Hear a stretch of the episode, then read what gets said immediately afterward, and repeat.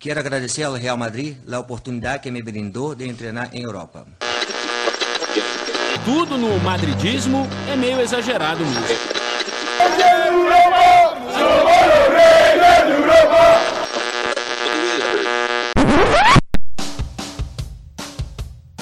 Bom dia, boa tarde, boa noite para você que nos ouve de qualquer lugar do mundo. Eu sou o Cláudio Vilas Boas e está começando mais um O Mundo Segundo os Madridistas. Muitos assuntos legais para falar, coisa tá a ótima para os nossos lados, né? Real Madrid vencendo seus jogos e para comentar o último jogo e a próxima rodada da La Liga, aqui comigo Matheus Ribeiro. Fala Cláudio, boa noite pessoal, estamos juntos. É, hoje a gente tá né, com a famosa equipe Desfalcado, reduzida, né? a Camille Tá não pôde estar presente, mas faz parte, pô. É sexta-feira, né?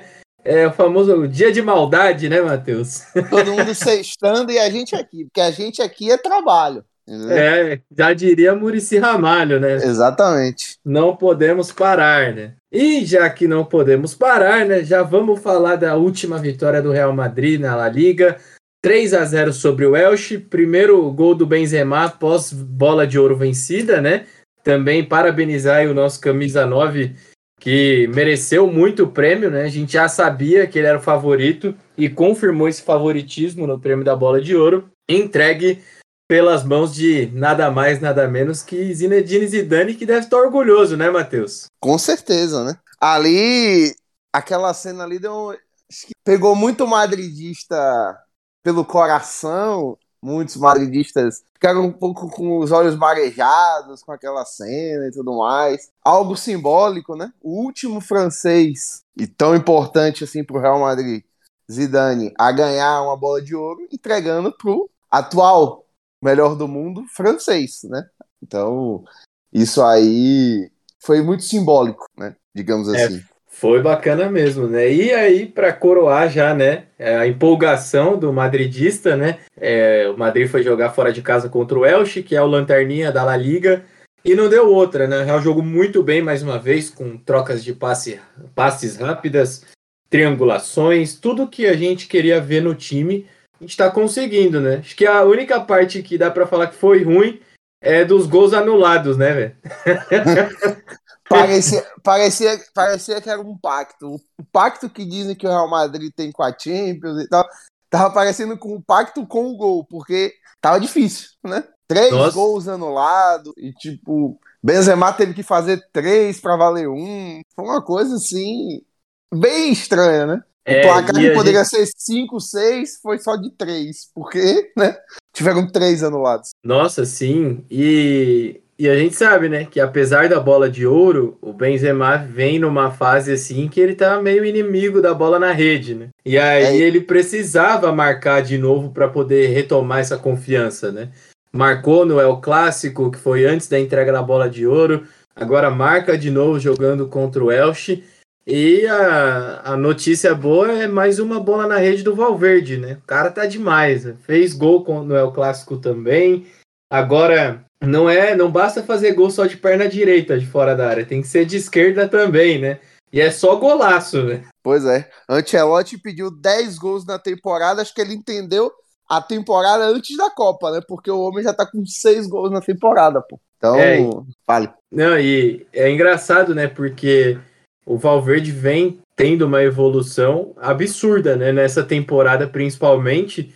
Mas agora que o Ancelotti né, pediu os 10 gols e ele já tá aí com 6, pra ver que a confiança dele tá lá no alto, né? Porque todo jogo ele pega uma bola e, sei lá, parece que os times subestimam a capacidade dele de chutar no gol. E ele chuta muito bem. Então toda hora tem, parece ter um buraco assim. Ele fala, vou chutar. E nessas aí a bola tá entrando, né? Hoje, com a nossa realidade atual, é, eu diria que ele entrou naquele rol ali dos jogadores indispensáveis. É um jogo com Valverde e um jogo sem Valverde. Ele, ele chegou nesse nível de que você tinha ali Benzema, Vinícius Júnior, né, nesse nível de importância.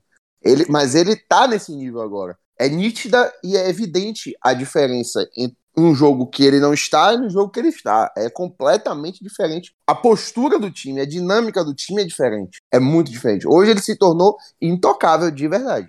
né? É, e é muito bom, né, ver garotos assim que foram lapidados pelo Real Madrid, né? Até tava dando uma olhada que na temporada 17, 18, o Valverde jogou pelo Deportivo La Corunha, né? E foi rebaixado ele... na La Liga.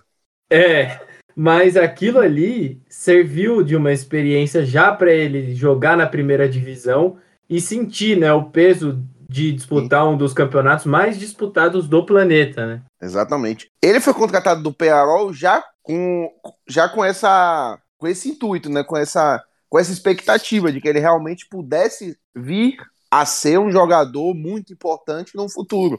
Né? Um jogador de, de futuro, um, um meio-campista que pudesse agregar muitos e muitos anos no Real Madrid, e tá aí comprovado que realmente é isso que está se tornando. Né? Como você bem falou, a, a passagem dele pelo Laconha, Laconha, apesar dele ter sido rebaixado, o time ter sido rebaixado, ele foi um dos destaques do time.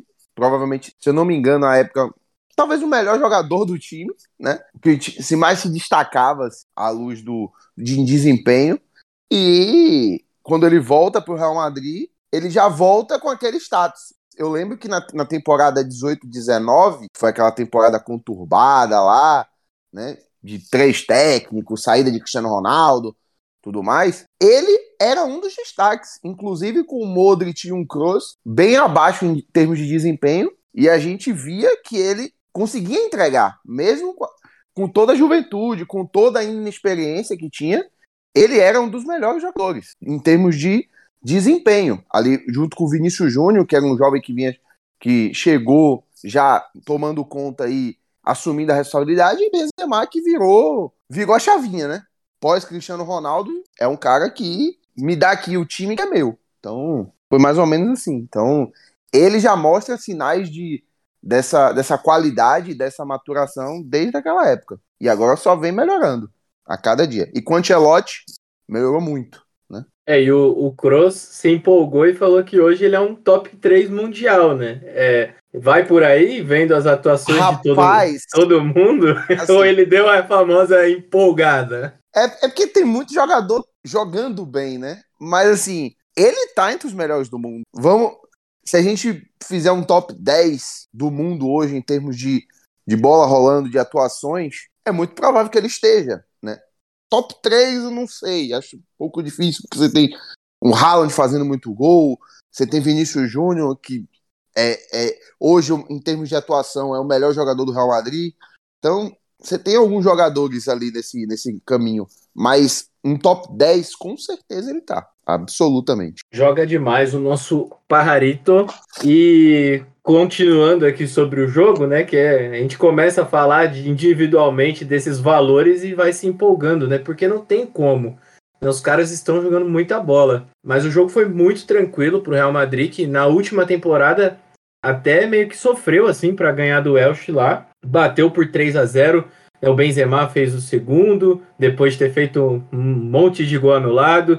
E aí, já no finalzinho, né, o, o Rodrigo, que já havia dado assistência para o Benzema, deu assistência para o Asensio e aí fechou o placar de 3 a 0 que As... nos manteve na liderança, né? Asensio com aquele golzinho que ele, que ele vai ganhando sobrevidas, né? É, eu até comentei no Twitter que numa dessa a gente esquece, o Ascenso já tá com tipo 10 gols na temporada, quando a gente vai ver. Foi assim na temporada passada, né?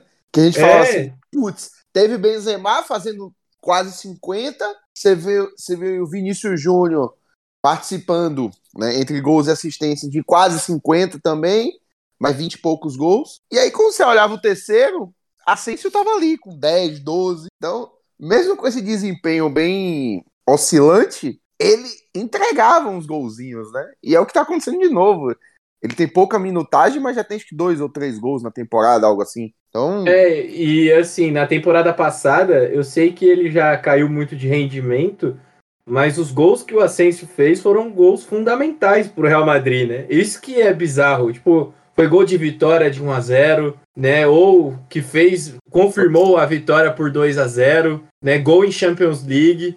Então, né, querendo ou não, ele ainda consegue o seu espaço ali, né? Sem muito chororô dessa vez. Porque Pois é, sabe porque- que os outros estão em melhor fase. Exato, porque tem esses golzinhos assim, sempre nos finais de jogos, você olha assim e fala, putz, assim se faz um gol aqui, é colar. Mas quando você vai ver mesmo o, o, o somatório e a, e a quantidade de gols, aí você, às vezes você fala, putz, eu pensava que ele só tinha dois, três gols, quando vai ver tem 10, tem 12. Então, fica aí, menos uma surpresa boa, né? Quando a gente olha desse jeito, nesse sentido. É, e outro que me empolga muito é o Rodrigo. Nossa, é cada Esse jogo daí- que passa, ele me encanta, de verdade mesmo. Vejo o Rodrigo dentro de campo, eu me vejo um madridista, sabe? Vejo um cara que cada dia que passa tá evoluindo mais, que representa, que gosta do clube, né? E ele é muito inteligente nessa temporada. Isso tá transformando em assistências e gols, né? Uma Sim. coisa que não era muito frequente na última temporada, apesar dele ter feito gols importantes em momentos importantes, né? Mas nessa ele tá muito mais presente. Então, até na transmissão, né, do jogo contra o Elche, o Vogan até comentou, se não me falha a memória, é, que ele carimbou a vaga, né, para a Copa do Mundo. E de fato, né, não tem hoje alguém que possa contestar a convocação do Rodrigo, porque tá muito bem, né? Exatamente. E assim, é, quando joga ele e Valverde, é, o Ancelotti achou um, um espaço para ele, uma forma de jogo, que ele joga quase como um meia, segundo atacante, ali atrás de Benzema por trás ali, e que ele vai rendendo muito, ele vai gerando muito jogo, ele vai criando é, situações, ta- tabelas, é, associações com o Vinícius Júnior, com o próprio Benzema. Então, ele vai rendendo muito, ele vai gerando muito jogo. Né? Quando, ele, quando ele ficava somente isolado ali na ponta direita, antes, né? Antes de Valverde, quando ele não, não, não ocupava essa faixa do campo, era mais. Você via um jogo dele um pouco mais isolado, né? Era, era mais era mais contido. Mas hoje não. Hoje é um jogo que você vê uma, uma evolução, uma, uma, um protagonismo maior, digamos assim, né? E como você falou, tipo, ele já tem, se eu não me engano, cinco gols e cinco assistências na temporada. Então, já são 10 participações em, em, sei lá, 15 jogos. Eu não, não sei, não, não tenho o número exato aqui de cabeça, mas, assim, é, é muita coisa, né? E, assim, eu vejo muito dessa temporada dele parecida com a temporada anterior de Vinícius Júnior. Não acho que ele vai chegar aos 40 e tantas participações como o Vinícius teve na temporada passada. Mas eu falo em termos de grau de desempenho, de evolução do seu, do seu jogo, né? É, a temporada passada dele já teve seus destaques, né? Principalmente no mata-mata da Champions, como o Vinícius Júnior teve na temporada 2021, né? Vini- Lembramos que Vinícius foi o cara que foi ajudou o Real Madrid a eliminar o Liverpool nas quartas de final, né? Naquela temporada. Então, com aqueles certos protagonismos, gols em momentos importantes, chaves, como o Rodrigo teve na temporada passada. Então vejo muita similaridade nessa ne- nesse, nesse rendimento dos dois, nessa evolução dos dois, né? Vinícius Júnior se consolidando hoje, né? O, o desempenho que ele teve na temporada passada e Rodrigo chegando a perto desse nível, né? Vamos ver se realmente ao final da temporada ele vai atingir essa expectativa, mas é muito bom pra gente ter dois caras jogando nesse nível, né? E jovens, né? É, com certeza. É, é, o Madrid vem lapidando eles, né? E isso é muito bom, porque sabe que tem jogadores aí para 10, até 12 anos, né? É mais ou menos por aí.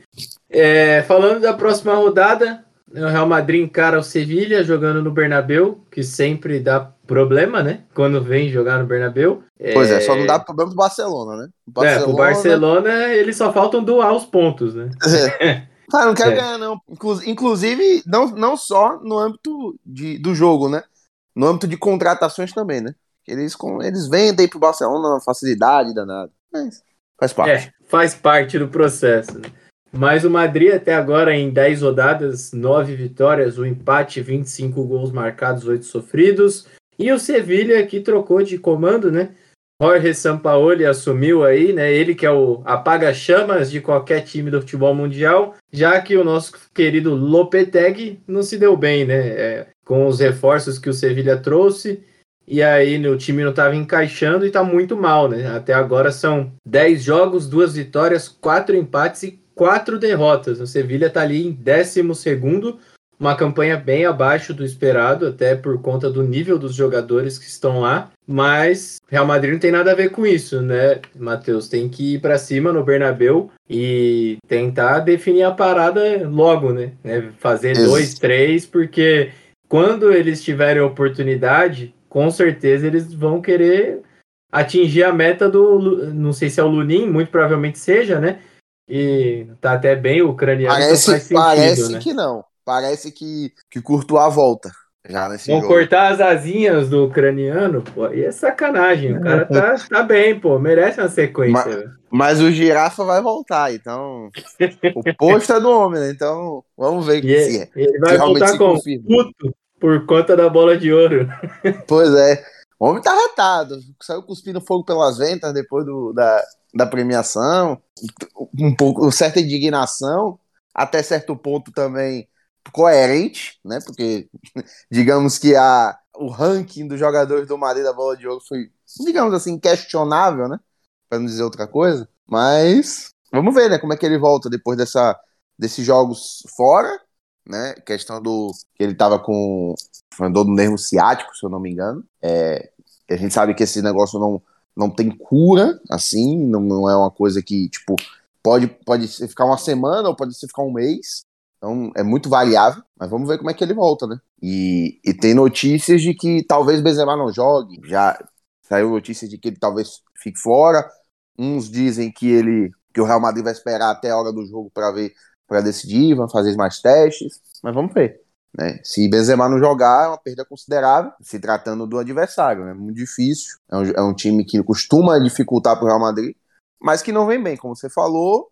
É, é um time que perdeu a dupla de zaga titular da temporada passada, que era uma das melhores zagas do futebol espanhol, né? Diego Carlos e Koundé. Eles perderam os dois jogadores de vez e não repuseram na mesma qualidade, então eles vêm sofrendo com isso, né? Muito. Então é, é bom para o Madrid para tentar aproveitar e, né, e conseguir fazer seus pontos, né? Conseguir uma boa vitória. Mas vamos ver. É um jogo sempre difícil, né? E Bono, como sempre, vira um goleiro de outro mundo quando joga contra o Real Madrid. Né? É, é aquela famosa mania de todo mundo virar Neuer, né? Contra o Real Madrid. Pois é, aquela mania É. chata. Mas o favoritismo é todo do Madrid, né? Não tem porquê, é o líder indiscutível do campeonato. Precisa vencer e o Sevilha, querendo ou não, se até arrumar um empate para eles já tá bom, né? E pensando do Barcelona estar na cola do Madrid mesmo após o El Clássico, precisa continuar somando, né? Quem sabe até não dá para sonhar com um título invicto aí, né? Na temporada 17 e 18, o Barcelona só perdeu na 37ª rodada, hein? Quem Pois é. sabe o Real Madrid não consegue aí repetir alguns times históricos e acabar a temporada invicto. Não quero zicar, né? Mas quem sabe. Pois é, e assim, Ancelotti repete isso com- quase como um mantra, né? Que a gente precisa somar o maior número de pontos possíveis antes da Copa do Mundo, porque não sabe como é que vai ser essa volta, os jogadores que vão participar da Copa e tudo mais. E realmente tem, tem lá sua, seu fundo de razão, né? Porque você não sabe como é que esses jogadores vão voltar, se eles vão ficar de férias num, num período, como é que vai ser essa gestão, né? Dos caras que vão jogar a Copa. Então, é necessário para o Real Madrid mesmo somar a maior quantidade de pontos possíveis. O Real Madrid já está classificado na Champions, até porque a primeira a, a fase de grupos vai ser mesmo toda antes da Copa, então não, não, não é muito coisa, mas assim, com a La Liga, o Real Madrid vai conseguindo né, esse objetivo, né, que é de somar o maior número de jogos possíveis, de pontos, né? Então, apesar do deslize contra o Sassuna, é, o Real Madrid vem bem nesse, nesse foco, nesse projeto, né? Então, vamos ver. Eu, mas tem tudo pra gente sair com uma boa vitória amanhã. É, não, não acho que o Real Madrid não, como você bem falou, é, é o favorito, né? É o líder do campeonato, vem jogando bem. E se jogar o que puder, o que pode, é, tem tudo pra sair com a vitória. E aí, Matheus, só para a gente encerrar aqui o nosso podcast de hoje, é falar da participação do Real Madrid feminino, né, na Champions League, estreou nessa semana, agora de fato na fase de grupos, né, depois de tanto sofrimento nas fases prévias, venceu Vlasnia por 2 a 0, gols da Esther e gol da Olga. Estreia boa, né, para começar, mas esperava um pouco mais de facilidade. Né? É isso, Real Madrid, a gente esperava, até porque em tese se- o Vlasnia seria o time Em tese, não. É o time que provavelmente vai perder os seis jogos, né? Então, é, que os outros dois, os outros três vão fazer os seus pontos, né? E assim, o Real Madrid conseguiu uma boa vitória, mas como você falou, a gente esperava um pouco mais, um pouco cambaleante em alguns momentos. É, também muito por conta da, da ausência de Carolina Weir, que hoje, junto com a Atenéa, são as melhores jogadoras do Real Madrid na temporada, então é, sem ela o time perdeu bastante, apesar de Sté tá compensando muito, né? É, Sté que hoje já é a maior jogadora, já é a maior artilheira da história do Real Madrid feminino. Então, Olga voltando a fazer gols, né? Nessa ausência de, de Caroline Weir e a própria Atenéa fez um jogo abaixo, não sei se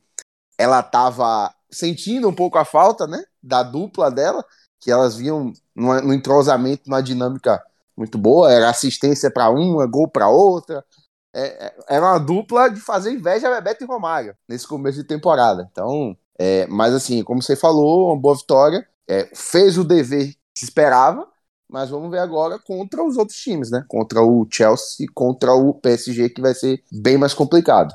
Mas o prognóstico é bom. O time tá invicto na temporada, né? E só me melhorando. É isso, pessoal. Então, vamos chegando ao final aqui de mais um episódio. Matheus, quero agradecer muito a sua participação, né? Tamo junto e até a próxima. Valeu, Cláudio. Valeu, pessoal. Tamo junto e Alá Madrid. Alá Madrid, até mais, pessoal.